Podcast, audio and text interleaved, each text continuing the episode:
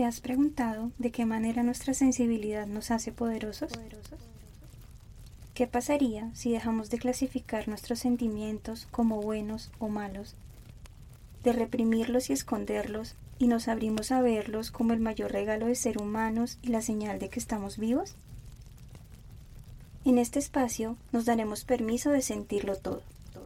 Nuestros sentimientos serán la llama que nos permita ver nuestro interior sin máscaras. Exploraremos y cuestionaremos las creencias que nos han sostenido y también las que nos han limitado en el camino hacia lo que soñamos ser. Encendamos juntos la llama de la transformación. Acompáñame en un viaje de autodescubrimiento y liberación. Encuentra aquello que estás listo para soltar, aquello que ya no te define, y deja que arda.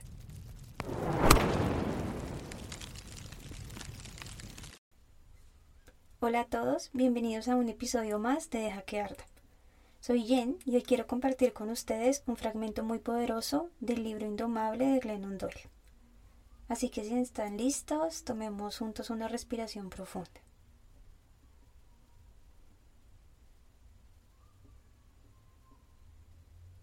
Conectemos con nuestro interior, abriendo nuestra mente y nuestro corazón con la intención de que cada uno reciba a través de esta lectura el mensaje que corresponde.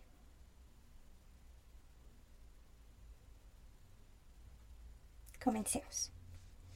El capítulo se titula Preguntas y relata un momento en el que en medio de una charla que realiza la autora, una mujer levanta su mano para hacerle una pregunta muy valiente y especial. Leeré textualmente. Hola Glennon, Llevo diez años siguiendo tu obra y he venido a hacerte una pregunta que no me atrevo a formular a nadie más. Estoy confusa. Mi sobrino ahora es mi sobrina. Lo adoro, perdón, la adoro. Mi nieta llevó un chico al baile de bienvenida del año pasado y a una chica este año. Y ahora, ¿tú también eres gay? No pretendo ofender a nadie, pero ¿por qué todo el mundo es tan gay de repente? De súbito, la quietud y el silencio se apoderaron de la sala. El mar de cabezas que se había vuelto hacia esa mujer giró despacio hacia mí. Noté el estrés colectivo de la concurrencia. Respondí. Gracias por hacer una pregunta que a la mayoría le da miedo reconocer que se plantea. Las preguntas no formuladas se convierten en prejuicios. Su sobrina y su nieta tienen suerte de contar con usted. Hay fuerzas salvajes y misteriosas en el interior de los seres humanos y entre ellos que nunca hemos sido capaces de entender. Fuerzas como la fe, como el amor, como la sexualidad.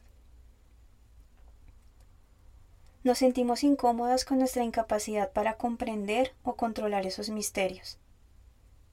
Así que tomamos la fe salvaje, ese flujo misterioso e indefinible en transformación constante entre los seres humanos y la divinidad, y la empaquetamos en forma de religiones. Tomamos la sexualidad, ese flujo misterioso e indefinible en transformación constante entre los seres humanos y la empaquetamos en forma de identidades sexuales. Se podría comparar a un vaso de agua. La fe es el agua, la religión es el vaso. La sexualidad es el agua, la identidad sexual es el vaso. Creamos esos vasos para tratar de contener fuerzas incontenibles. Y luego les dijimos a las personas, escoge un vaso, hetero o gay.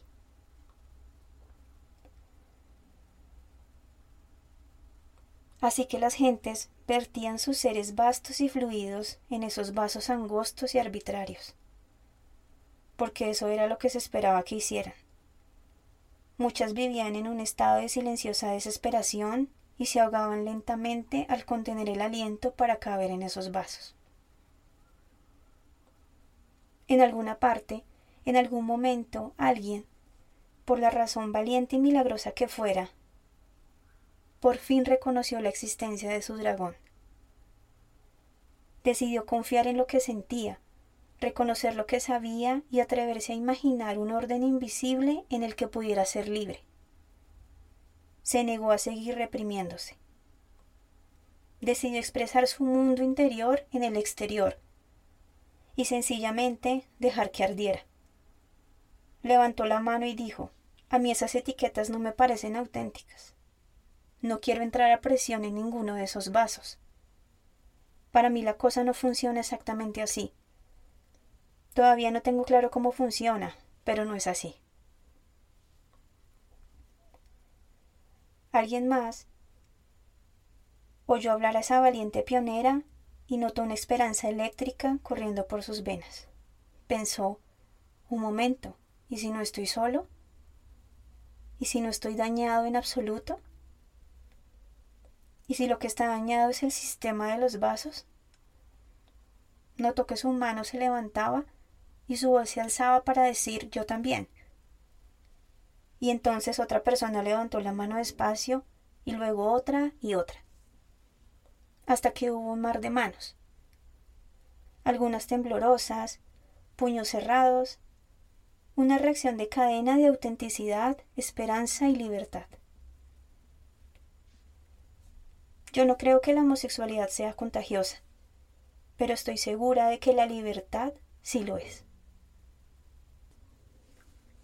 Espero que a través de esta lectura haya logrado transmitir a ustedes esa sensación de amor incondicional que sentí desde la primera vez que lo leí. Ahora, entremos un poco más en el significado de estas palabras. Como sociedad, seguimos despertando a diferentes formas de ser y nos enfrentamos día a día a la decisión de reconocer estas diferencias entre nosotros como el valor o la esencia única de cada persona, ese aporte de cada quien que nos vincula y nos engrandece, o como un motivo para dividirnos.